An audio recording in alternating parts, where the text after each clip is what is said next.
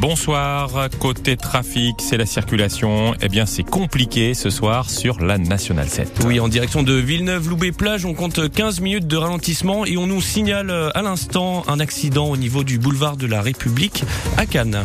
Alors pour la météo, c'est pas super ce soir, mais demain, ça va aller mieux. Journée ensoleillée? Ah oui, des maximales allant jusqu'à 19 degrés dans l'après-midi. Quelques averses cependant demain matin sur le moyen pays.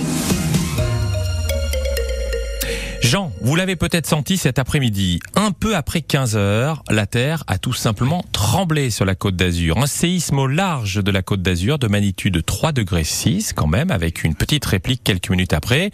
Alors des secousses, il y en a très souvent, exemple ce matin dans le Var, mais de cette amplitude, c'est beaucoup plus rare. 3,6, c'est un niveau classé rouge par les spécialistes. L'Église catholique encore une fois dans la tourmente pour des affaires d'abus sexuels. Et ce sont les aveux par écrit du cardinal Jean-Pierre Ricard qui crée cette fois-ci la tourmente. Dans un message lu hier à la conférence des évêques de France, le cardinal avoue avoir eu, lorsqu'il était curé il y a 35 ans à Marseille, une conduite répréhensible avec une jeune fille de 14 ans, fermez les guillemets, des faits dénoncés à la justice par l'évêque de Nice, qui du coup, euh, Violaine Hill, se retrouve au milieu de cette affaire en fait. Ah oui, en fait, l'évêque de Nice a été saisi le premier du cas du cardinal Ricard par les parents de la victime qui lui ont annoncé les faits.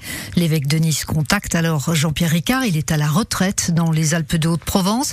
L'ex-cardinal reconnaît auprès de l'évêque de Nice avoir donc embrassé cette jeune fille il y a 35 ans à Marseille, aveu d'un comportement, vous l'avez dit, répréhensible avec une adolescente qui avait seulement 14 ans. Il reconnaît donc par écrit un comportement qui a eu des conséquences, dit-il, graves et durables. Mais l'évêque de Nice ne fera un signalement à la justice que huit mois plus tard, le 24 octobre dernier. Depuis, le parquet de Marseille a ordonné une enquête préliminaire pour agression sexuelle aggravée. Les faits sont vraisemblablement prescrits, mais c'est déjà un nouveau séisme dans l'église. Et tout est à dire, bien sûr, sur l'appli ici ou sur francebleu.fr. La CGT Santé appelle à un rassemblement sur le parvis de l'hôpital Pasteur dans quelques instants, hein, en fait, à 18h30, à l'occasion du pot de départ du directeur général Charles Guéprat. La CGT l'accuse d'être un fossoyeur de l'hôpital public. Je cite, Force ouvrière ne sera pas présente, mais souligne que le coût de ce pot de départ aurait pu être versé dans la caisse des hospitaliers retraités. Une nouvelle brigade territoriale de gendarmerie, gendarmerie pourrait voir le jour à Tourette-le-Vent. Oui, Tourette-le-Vin, la commune, oui, pas, commune de 5000 habitants est candidate pour accueillir Jean. Les militaires et met même à disposition l'ancienne caserne des pompiers libérée l'année dernière. Alors la nouvelle brigade interviendrait euh, sur Tourette-le-Vin, hein, mais aussi sur Aspremont, Falicon et Châteauneuf-Villevieille. Une implantation demandée par les députés Éric Ciotti et Christelle Dintorni dans le cadre de la création par Emmanuel Macron en France de 200 nouvelles brigades de gendarmerie. Aux États-Unis, ce sont les élections de mi-mandat qui débute. Le président Joe Biden, démocrate, eh bien, il joue gros. Il est déjà fragilisé à cause de la crise pétrolière, par exemple, la crise Covid également.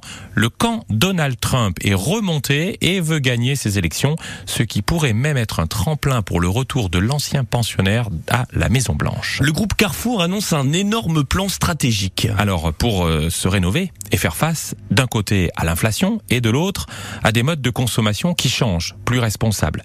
Le groupe doit faire 4 milliards d'économies d'ici 2026 en changeant beaucoup de choses. Pour ce faire, le géant va investir beaucoup d'argent et ça va se voir, Sophie Auvigne.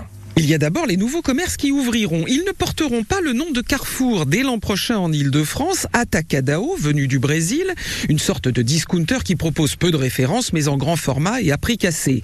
Il y a aussi des petits commerces de proximité qui feront leur apparition en Ile-de-France, baptisés Potager City, des spécialistes des fruits et légumes en centre-ville. Ça va également changer dans les rayons des hyper et supermarchés classiques, avec un choix de références nettement réduit et en échange, la marque distributeur va être étendue en 2026, quasiment un produit alimentaire sur deux sera estampillé Carrefour. Mais pour grossir, le groupe annonce des économies, 1 milliard par an jusqu'en 2026. Alors à l'aide d'une réorganisation mondiale, avec par exemple une centrale d'achat alimentaire unique en Europe, mais aussi des réductions d'effectifs dans tous les sièges du groupe, et là pas encore de chiffres précis. Un accident cet après-midi dans le tunnel de la Condamine entre Cantaron et Blozasque. Une voiture seule s'est bloquée dans le tunnel.